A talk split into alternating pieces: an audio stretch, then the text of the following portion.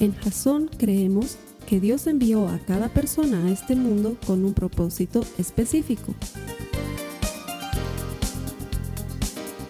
Nuestra misión es ayudarte a que tengas una relación personal con Jesús y a través de ella encuentres ese propósito para tu vida. Queremos ayudarte a alcanzar ese propósito. Es nuestra oración que este podcast te ayude a tener visión, a tener jazón.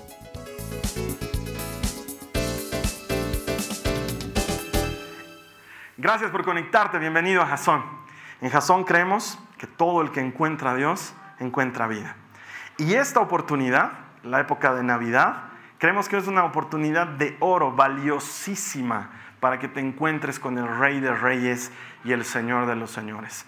No sé cómo sucederá en tu país, pero en la mayoría de los países de Latinoamérica y del mundo nos regalamos cosas unos a otros en la Navidad. Es una manera de festejar este tiempo. Todo comenzó con el primer regalo, ¿sabes cuál fue? Cuando el Padre amó tanto al mundo que mandó a su único Hijo Jesucristo para que todo aquel que cree en Él no se pierda, sino que tenga vida eterna. Jesucristo es el regalo de Dios para el mundo. Y eso es lo que festejamos en estas fechas. Así que gracias por conectarte. Estoy seguro que el Señor tiene mucho para hablarte hoy. Bienvenido. A las personas que me acompañan aquí todas las semanas les agradezco siempre su presencia porque creo firmemente que honrar a Dios debería ser lo número uno en nuestra vida. Y cuando tú le honras, la Biblia dice que Él te devuelve honra a ti, porque Dios no es deudor con nadie y Él siempre bendice y Él siempre recompensa a los que le buscan. Así que gracias por estar aquí. Vámonos con, nuestra tercer, con nuestro tercer mensaje de la serie Villancicos. Durante esta serie hemos estado utilizando cancioncitas populares propias de la época de Navidad como disparador para la prédica y a partir de eso nos vamos a la Biblia y encontramos la verdad profunda de Cristo y entendemos lo que Él tiene preparado para nosotros. Las primeras semanas habíamos visto primero un villancico que se llama Ha nacido un niño, de hecho aquí en el servicio lo cantamos hace un momento, sigue gustándome, me parece que es un relato hermoso de esa noche de Navidad y que nos recuerda que nos ha sido dado un Salvador, es nuestro, está a nuestra disposición, está al alcance de tu mano, solamente tienes que tomar esa salvación y hacerla tuya. La segunda semana veíamos un villancico que se llama Pisa, Pisa, Pastorcillo, que es una cancioncita bien bonita sobre los pastores de Belén.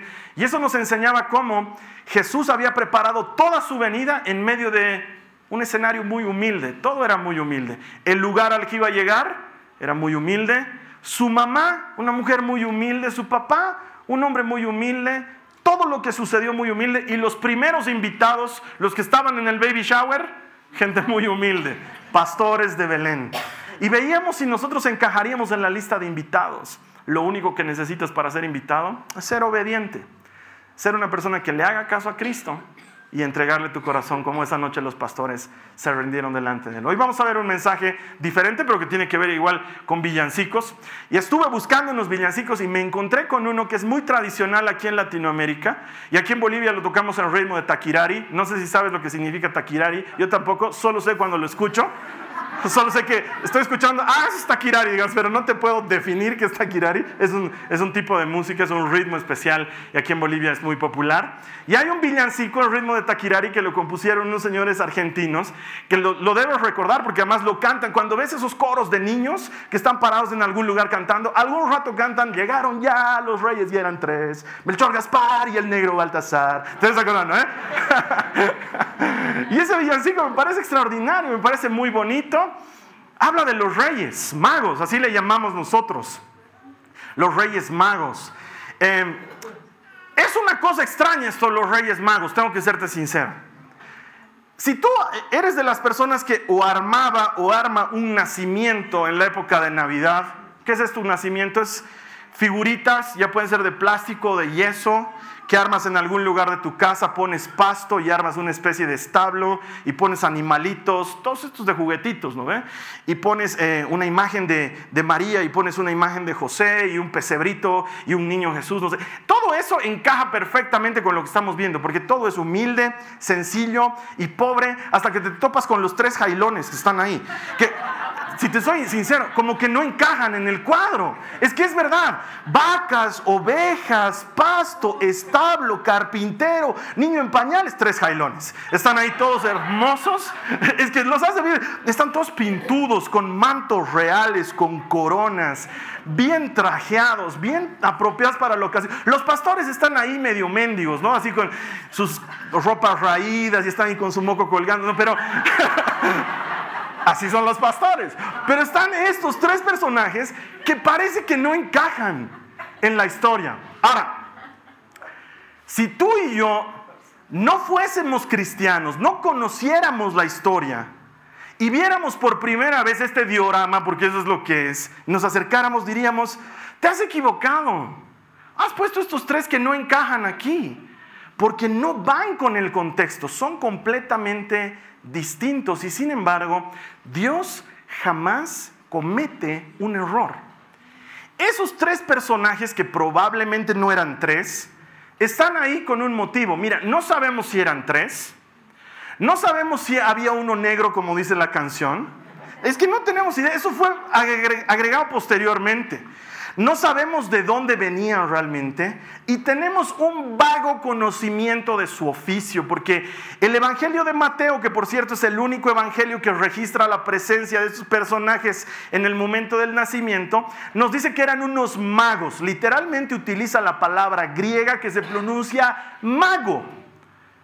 Y mago tenía un contexto un poco más amplio en griego, significaba un sabio, un estudioso, un astrónomo, un letrado, un adivino, significaba muchas cosas, mago. Con el tiempo, la tradición le fue añadiendo cosas. Hay algunos que dicen que eran doce los que llegaron porque luego Jesús tuvo doce discípulos y porque son doce las tribus de Israel y porque a las doce ya hace hambre. ¿Sí? Entonces, habían, algunos dicen que eran doce, pero no tenemos materia para decir ciertamente esto pasó. Otros dicen han tenido que ser tres. ¿Y en qué se basan? En los tres regalos. Había oro, había incienso y mirra y cada uno debió estar cargando su cofrecito. Es lo que piensan. Algunos otros, más cineastas, dicen eran cuatro y uno se perdió en el camino. Y luego se encontró con Jesús de otra manera y te cuentan una historia bien interesante. Lo cierto es que la Biblia dice que hubieron unos extraños en el asunto. No eran pastores israelitas, no eran descendientes de ninguna tribu santa. De hecho, no estaban invitados al baby shower, pero se presentaron. Y su presencia tiene una importancia para ti y para mí hoy. Así que te voy a invitar a que vayamos a la Biblia, a Mateo, al capítulo 2. Nos vamos a quedar en el capítulo 2, así que puedes quedarte ahí también en tu Biblia. Vamos a leer primero los versos 1 al 3. Mateo 2, 1 al 3 dice, Jesús nació en Belén de Judea durante el reinado de Herodes. Por ese tiempo, algunos sabios de países del oriente llegaron a Jerusalén y preguntaron, ¿dónde está el rey de los judíos que acaba de nacer? Vimos su estrella mientras salía y hemos venido a adorarlo. Cuando el rey Herodes oyó eso, se perturbó profundamente, igual que todos en Jerusalén. Ahora íbamos a hacer una pausa. Este Herodes se sentía muy seguro en su trono y en su pequeño reinado ahí, porque si bien él estaba a órdenes del César, él tenía absoluta autoridad en Palestina. Y entonces vienen estos sabios del oriente, que no sabemos si qué más eran, vienen estos sabios, han debido ser gente importante porque logran hablar con Herodes. Porque si no, no hubieran podido hablar con Herodes. No es que yo tengo ganas de ir a hablar con el presidente y voy, toco la puerta. ¿Está el presidente? Sí, ¿Qué pasa, compañero? No es así. no funciona de esa manera. No, no es así. no es así.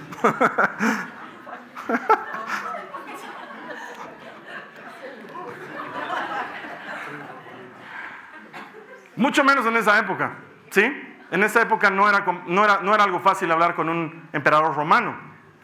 Pero estos logran hablar con Herodes y le dicen, hemos venido a adorar al rey. Y Herodes les dice, bueno, pues pónganse de rodillas y háganlo. Aquí estoy, ¿de qué pose quieren que me ponga? qué lado?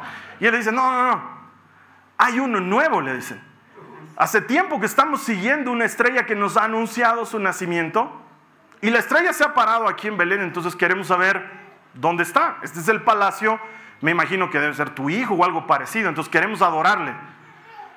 Y Herodes habla ahí con sus entendidos y les dice, oigan, ¿ha nacido algún rey que yo no sepa? Y los entendidos le dicen, no, ninguno.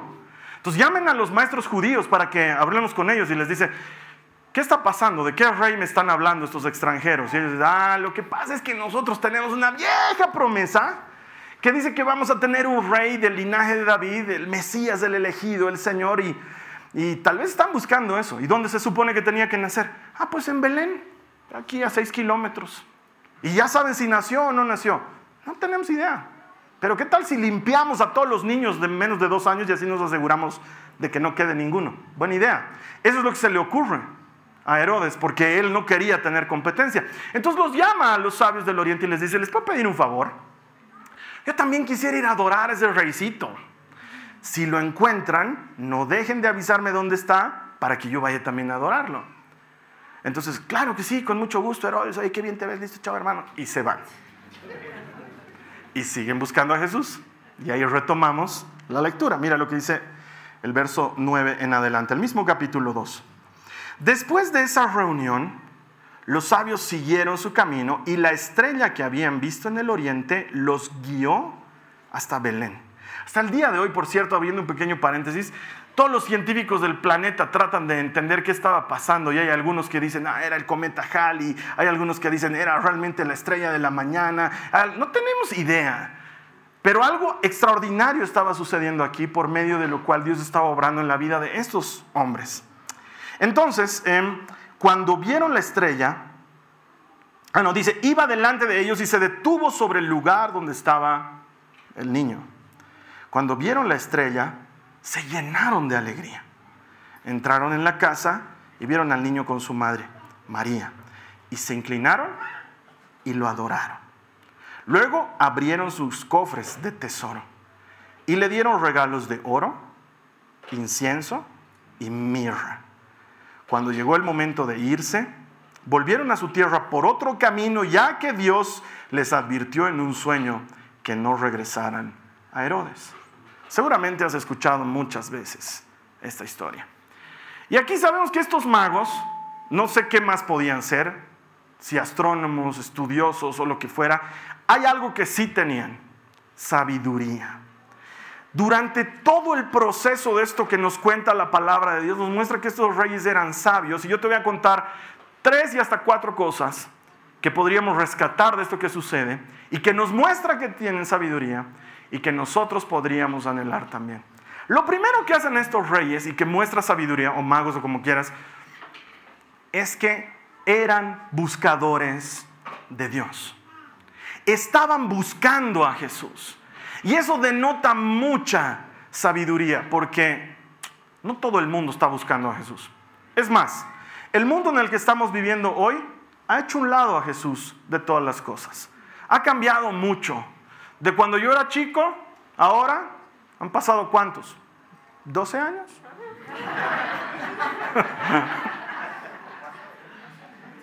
¿13? ha cambiado mucho. ¿En cuánto? ¿20? ¿30 años? Ha cambiado mucho el mundo. Yo me acuerdo que antes, cuando yo era chico, eh, comenzábamos las clases y los profesores nos hacían poner de pie, nos hacían rezar. En mi colegio así nos hacían rezar, entonces rezábamos Padre Nuestro y Dios te salve María y Gloria y nos sentamos y comenzábamos las clases. Así era mi colegio. Y con el tiempo eso fue pasando y lo fueron afuereando a Jesús. Luego lo pasaron a la hora cívica, que era solo los lunes. Luego en la hora cívica lo sacaron, ya solo cantábamos el himno nacional. Luego quitaron la hora cívica. Fue cambiando las cosas y en muchos lugares del mundo de igual manera. Hay muchos lugares del mundo en los que es prohibido y hasta penado por ley expresar tu fe públicamente. No es algo que tú puedes hacer, porque hasta te detienen y puedes tener problemas. Entonces el mundo no está buscando a Jesús. La verdad que en medio de las necesidades de hoy la gente no está buscando a Jesús, excepto cuando se trata de echarle la culpa de algo. Ahí sí hay un terremoto, culpemos a Dios. Si viene un huracán, ¿por qué Dios no hizo algo para evitarlo? Si los niños se mueren de hambre, todo el mundo se anda preguntando, ¿y por qué se mueren de hambre? Y Dios no hace algo al respecto. Ay, sí, para echarle la culpa Dios es buenísimo. Pero el resto del tiempo, el resto del tiempo Dios no entra en la ecuación. Lo hemos sacado de nuestras vidas. Incluso en esta época de Navidad, todo atenta con sacar al motivo de la Navidad de la Navidad. Todo tiene que girar en torno a otras cosas menos a Cristo. Por eso nosotros nos negamos a dejar de festejar Navidad, porque Navidad se festeja por Cristo. Si no hubiera Cristo, no festejaríamos Navidad. El motivo de la Navidad es Cristo, pero la gente quiere hacerle un lado. Quiero reemplazarlo con otras cosas. Y el mundo no está buscando a Dios. Estos hombres estaban buscando a Dios no solo oidores, no solo simpatizantes, militantes, buscadores de verdad. No les dio flojera, no dijeron, ay, lejos, Belén. Vas a tener que viajar. No, estaban dispuestos, porque un verdadero buscador de Dios está dispuesto a hacer lo que sea con tal de encontrar a Jesús. Un verdadero buscador de Dios no dice, ay, compartimientos el martes a las 8, ay, muy tarde. Ay, hace frío en la noche. ¿No tiene un compartimiento en la tarde? Sí, tenemos uno los viernes. Ay, viernes, es viernes y el cuerpo lo sabe.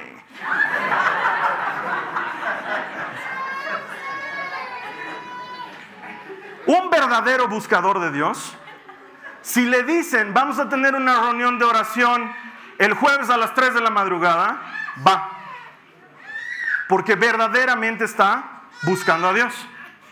De hecho, por eso tenemos el club de la pelea los miércoles a las 6 de la mañana, por una sola razón. Porque queremos que les cueste trabajo a los varones encontrar a Dios.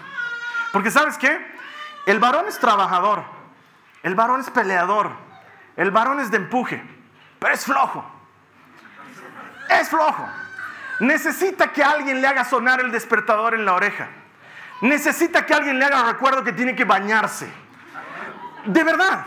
Entonces, si nosotros ponemos la reunión del club de la pelea, que es la reunión de varones, en un horario en el que el varón está presto y dispuesto, no es pues esfuerzo. Pero si lo ponemos a las 6 de la mañana, estamos sacando el guerrero que lleva adentro. Un verdadero buscador de Dios no le huye al horario, no le huye al día de la semana, no le huye a la cantidad de gente. ¿Por qué? Porque estoy dispuesto a hacer lo que haga falta con tal de encontrar a Jesucristo. Eso era lo que estaban haciendo estos tres magos. Estaban dispuestos a entrevistarse con quien sea, a pasar las penurias que sea y a viajar lo que tengan que viajar porque estaban buscando genuinamente a Dios. Cuando la gente busca algo, se esfuerza por encontrarlo. Si no, no lo está buscando de verdad. Hay gente que está buscando sus lentes y los tiene perdidos hace meses, entonces no los estás buscando de verdad. Pero el que está buscando da vuelta a la casa y Jesús nos pone un ejemplo. Dice, es como esta mujer que perdió una moneda y literalmente pone de vuelta a la casa por encontrar la moneda. Y el día que la encuentra, hace fiesta, hace tecito en su casa, invita a las mujeres y les dice, vengan, celebren conmigo. Había perdido mi moneda y la he encontrado. Eso es lo que hace un verdadero buscador. No se acomoda, sino que busca con insistencia. Eso demuestra sabiduría. ¿Con cuánta insistencia estás buscando tú a Cristo? Primera cosa que nos enseñan los magos del Oriente. Estaban buscando a Dios. Eso muestra sabiduría. Segunda cosa, segunda muestra de sabiduría. Estaban dispuestos a pagar el precio, a sufrir el costo de buscar al Mesías. Porque hermano, tengo que decirte, no es fácil ser cristiano. Si vas a ser cristiano de verdad, si vas a ser cristiano de asiento de domingo, es fácil, porque los horarios están acomodados para que la gente pueda venir a la iglesia. La música es bonita para que la gente pueda venir a la iglesia. Hacemos que la prédica sea entretenida para que la gente pueda venir a la iglesia. Entonces, el común asistente de banca de domingo no lo va a encontrar muy difícil ser cristiano. El verdadero cristiano está dispuesto a sufrir por causa de Cristo porque hay un precio que pagar. No conozco en ninguna parte de las escrituras un discípulo de Cristo, un seguidor de Dios, que no haya tenido que dejar algo por seguir al Maestro. Seguir a Jesús significa dejar, significa renunciar. Quizás lo primero a tu comodidad, como estos magos del Oriente. Si venían del oriente, han tenido que viajar un buen trecho. Y la Biblia nos dice que venían del oriente. Han tenido que viajar un buen trecho. Es más, de Jerusalén a Belén hay seis kilómetros. En esa época no había auto. Estaban viajando seguramente en burro o en camello, en una de esas cosas de la época. Y viajar seis kilómetros así tomaba su tiempo. Si alguna vez has estado en el lugar, el calor es insoportable. Y ellos estaban dispuestos a eso, viajaban de día y de noche. Y venían de muy lejos. La connotación del oriente nos dice que probablemente venían de Babilonia, ¿sí? De los pueblos asirios y persas de la época. Eso está bastante lejitos del lugar, pero ellos estaban dispuestos a pasar las penurias. ¿Por qué? Porque hay sabiduría en pagar el precio de seguir a Cristo. Y yo estoy en la obligación como pastor y como predicador de decirte que hay un precio asociado a seguir a Cristo. Porque la verdad es que la salvación es gratuita, pero es lo único que es gratuito. También tengo que decírtelo. La salvación es gratis para todo aquel que cree, pero caminar en Cristo, esa es otra cosa. Demanda sacrificio. Demanda negarte a ti mismo. Jesús nos los puso en estas palabras. El que quiera seguirme, Niéguese a sí mismo. Cargue con su cruz y sígame. Eso significa que no es fácil seguir a Cristo. Y no que no es fácil seguir, a Cristo porque, ay, yo quería tomarme mis chelas el fin de semana y ahora no voy a poder seguir a Cristo. Eso es nada comparado con seguir a Cristo. ¿Cuándo vas a dejar de seguir a Cristo? Cuando ores y Él no responde a tu oración? ¿Cuándo vas a dejar de seguir a Cristo? ¿Cuando las cosas no salgan como tú estás esperando? ¿Cuando no se supone que Dios debía defenderme en este caso?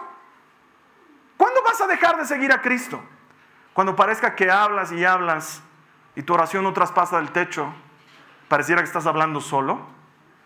Hay un precio asociado a seguir a Cristo.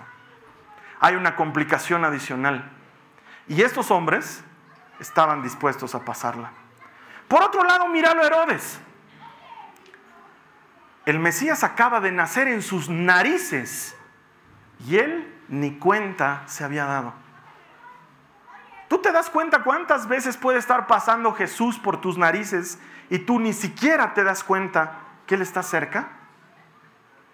A veces viene en forma de esa llamada de ese amigo que te necesita que sabe que eres cristiano y ahora está acudiendo a ti porque está pasando por un momento de necesidad.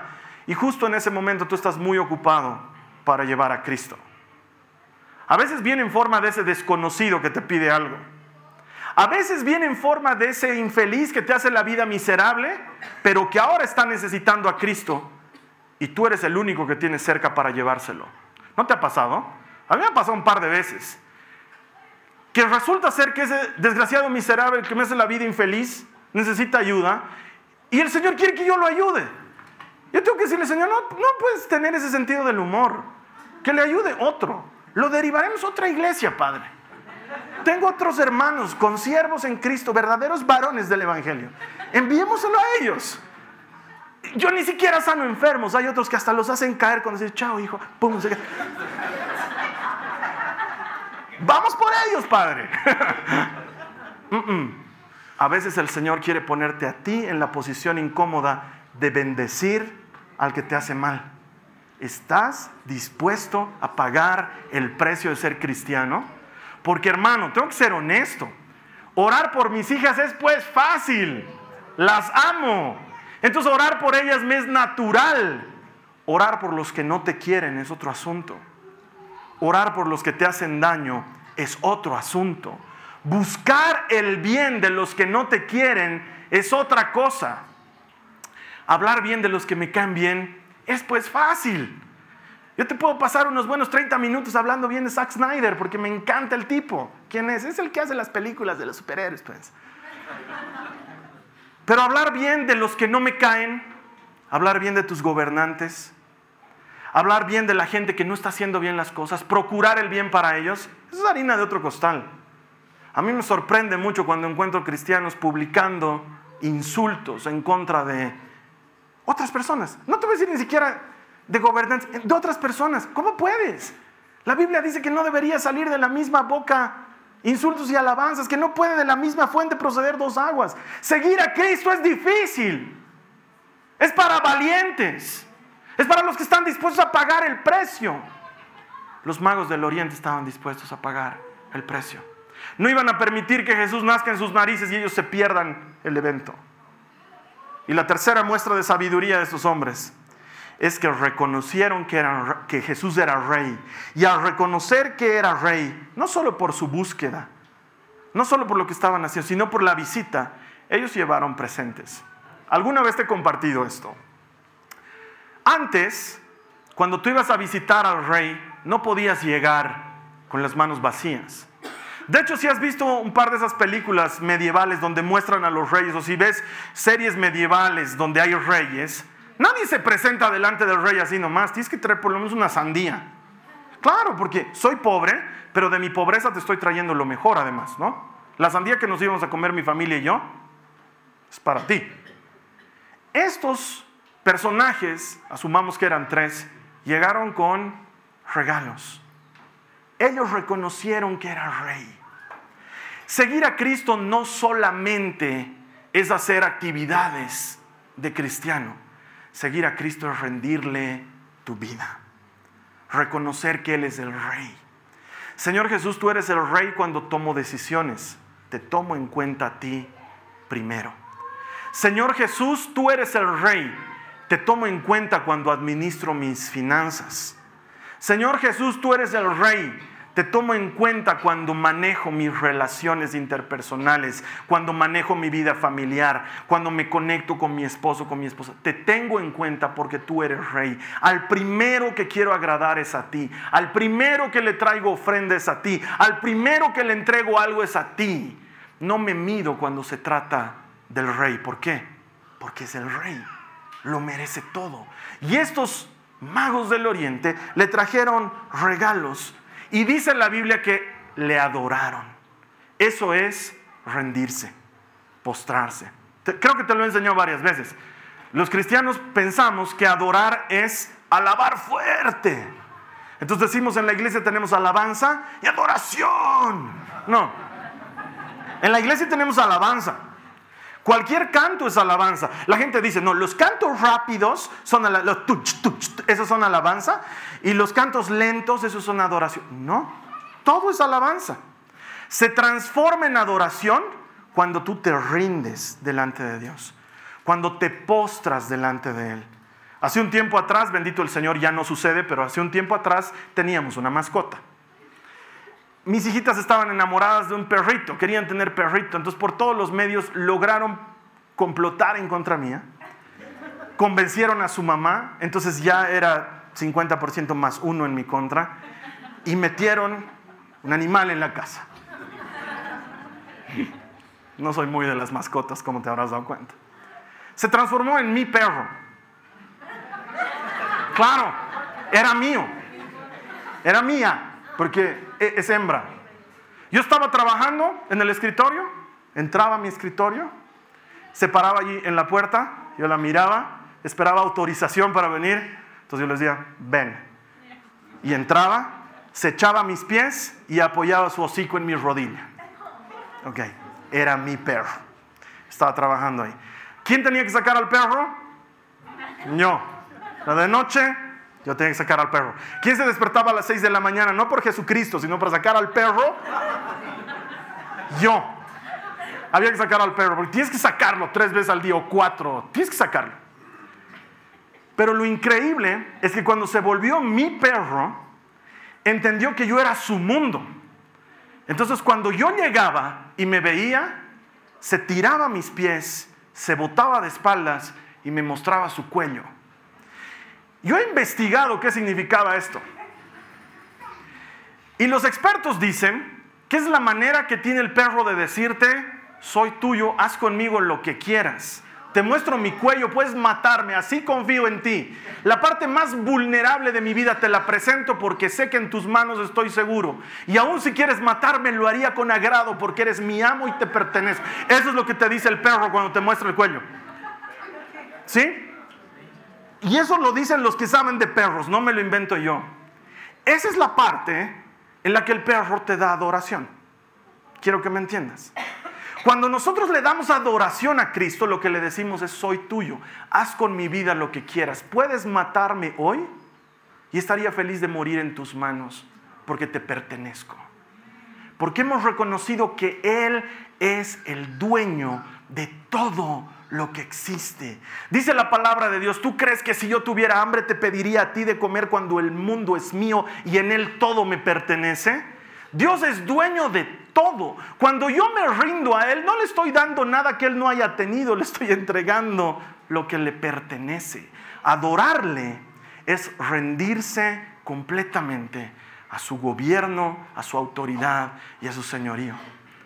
No es te rindo una parte de mi vida, pero esta otra la sigo administrando yo, Señor. Es te rindo mi vida completa. Haz conmigo lo que tú quieras. O como dice en ese libro y en esa hermosa canción de Jesús Adrián Romero sobre esto de eh, el león, la bruja y el ropero.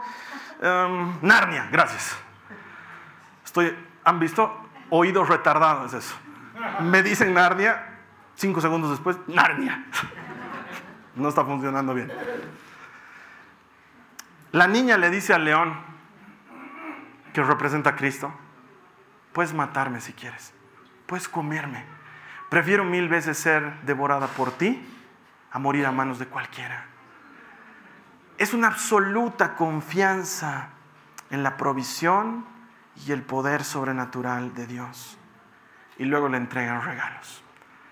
Y sacan un cofre y tenían oro, y en otro cofre tenían incienso, y en otro cofre tenían mirra.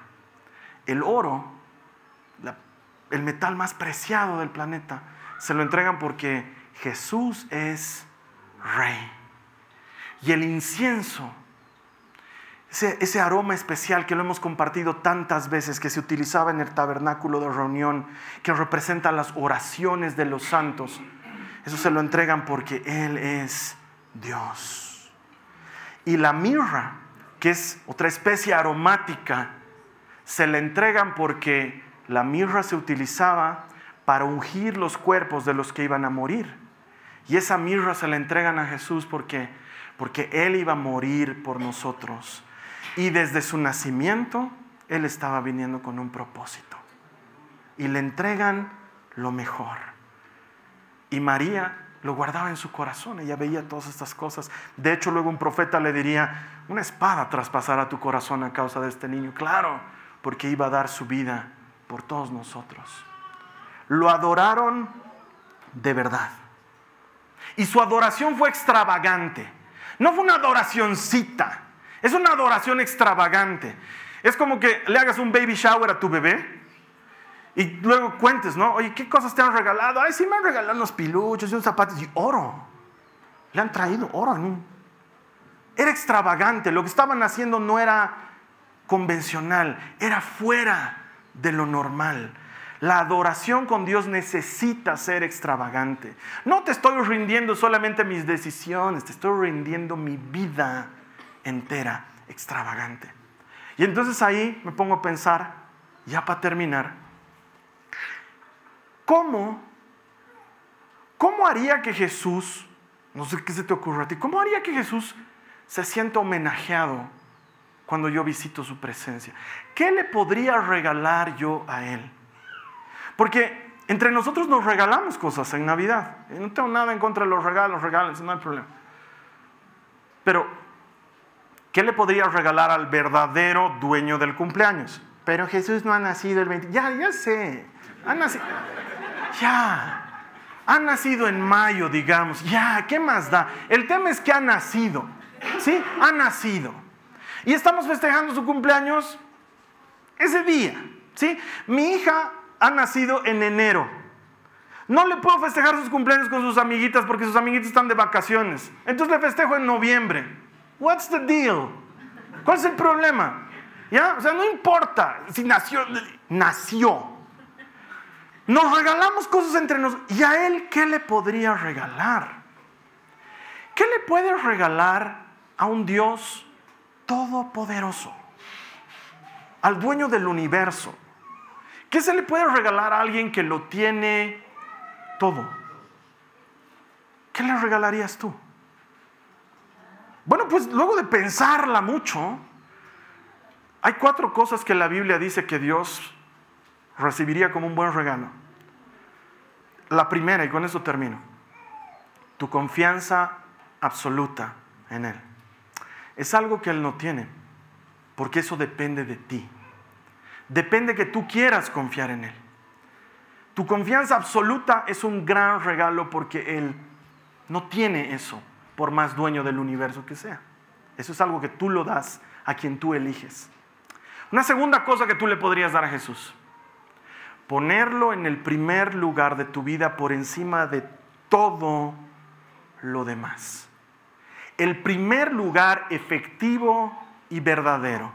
No el primer lugar nominal, no el primer lugar circunstancial, no el primer lugar estacional, en una época sí en otra época no. El primer lugar real. Porque cualquier otra cosa que esté por encima de Dios, eso se llama idolatría cualquier cosa. Uno piensa que la idolatría es una imagen de San José en un nacimiento. No, idolatría es cualquier cosa que esté por encima de Dios. Tus hijos pueden estar, pueden estar por encima de Dios. Tu trabajo puede estar por encima de Dios. Tu equipo puede estar por encima de Dios. Primer lugar sobre todo. Eso es algo que solo tú le puedes dar a Cristo. Él no lo puede arrebatar de ti. Eso es algo que Él no tiene, que tú se lo das de manera voluntaria. Una tercera cosa que le puedes dar a Jesús, tu corazón. Eso lo tienes tú. La Biblia nos dice, sobre toda cosa guardada, guarda tu corazón, porque de él fluye la vida. Imagino, entiendes que no estoy hablando del músculo del corazón, no estoy hablando del órgano, estoy hablando de tu corazón, tu ser interno, lo que eres tú dárselo, darle tu corazón. ¿Qué requiere de ustedes el Señor? Dice la palabra, que amen al Señor con todo su corazón y con toda su alma y con todas sus fuerzas y con toda su mente. Eso es algo que le puedes dar, tu corazón. Eso es algo que nadie más le puede dar por ti. Eso es algo que solo tú le puedes dar. Y hay una cuarta cosa que le puedes dar a Jesús y que creo que le encantaría. Puedes darle a Jesús a otra persona. Es decir, puedes llevar a Jesús a otros lugares. Puedes ayudar a que otra gente le dé su corazón, lo ponga como número uno, le entregue su vida, confíe en Él. Puedes ayudar a que Cristo se extienda. La palabra de Dios dice que es el deseo de Dios que todos se salven. Pero seamos honestos, no todos se van a salvar. Tú y yo jugamos una parte fundamental en la salvación cuando llevamos a Cristo a alguien más. ¿Hace cuánto tiempo no le hablas a alguien de Cristo? Es un buen regalo para el Señor. Podrías regalarle eso, no solo en Navidad, pero en cualquier momento del año. ¿Qué te parece si ahora tú y yo, como esos magos sabios del Oriente, hacemos esto que nos dice la palabra? Le buscamos y pagamos el precio y le adoramos de una forma extravagante, entregándole algo que nadie más le pueda entregar. ¿Estarías dispuesto a hacerlo conmigo? ¿Qué te parece si cerramos los ojos y se lo entregamos a Jesús? Vamos a terminar orando.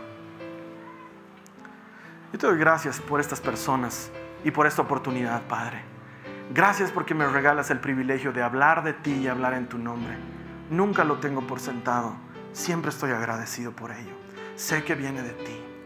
Señor, hoy cada uno de nosotros, viendo la figura de estos magos que venían del oriente, de alguna manera hemos encontrado nuestro puesto en ese pesebre de Navidad, en ese pequeño nacimiento en Belén de Judá. Cada uno de nosotros sabe qué lugar estaría ocupando y algunos de nosotros quedaríamos fuera del pesebre. Entonces, Señor, aquí es cuando oramos para ser incluidos. Si tu deseo es estar cerca, ora conmigo al Señor esta oración. Dile, Señor Jesús, quiero sabiduría. La sabiduría viene de temerte.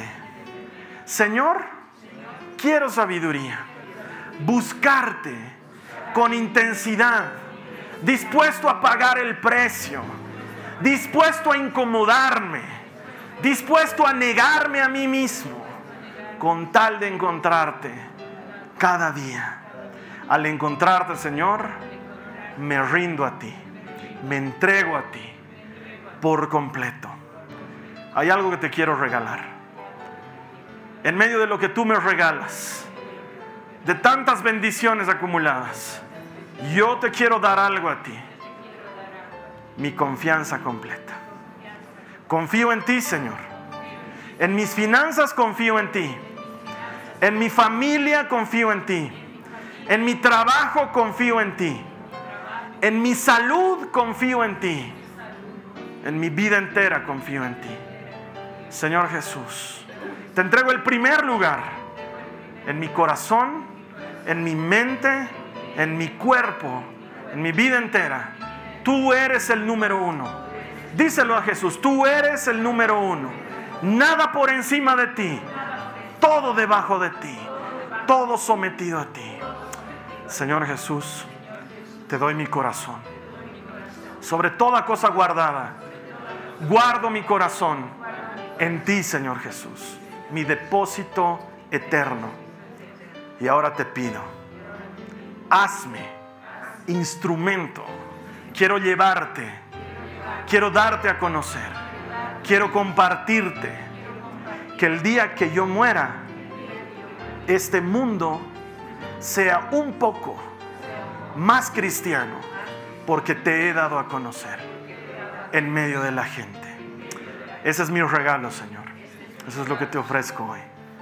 En el nombre de Jesús. Gracias. Amén. Si tú has hecho esta oración, el Señor se la ha tomado muy en serio. Él escucha cada una de nuestras palabras.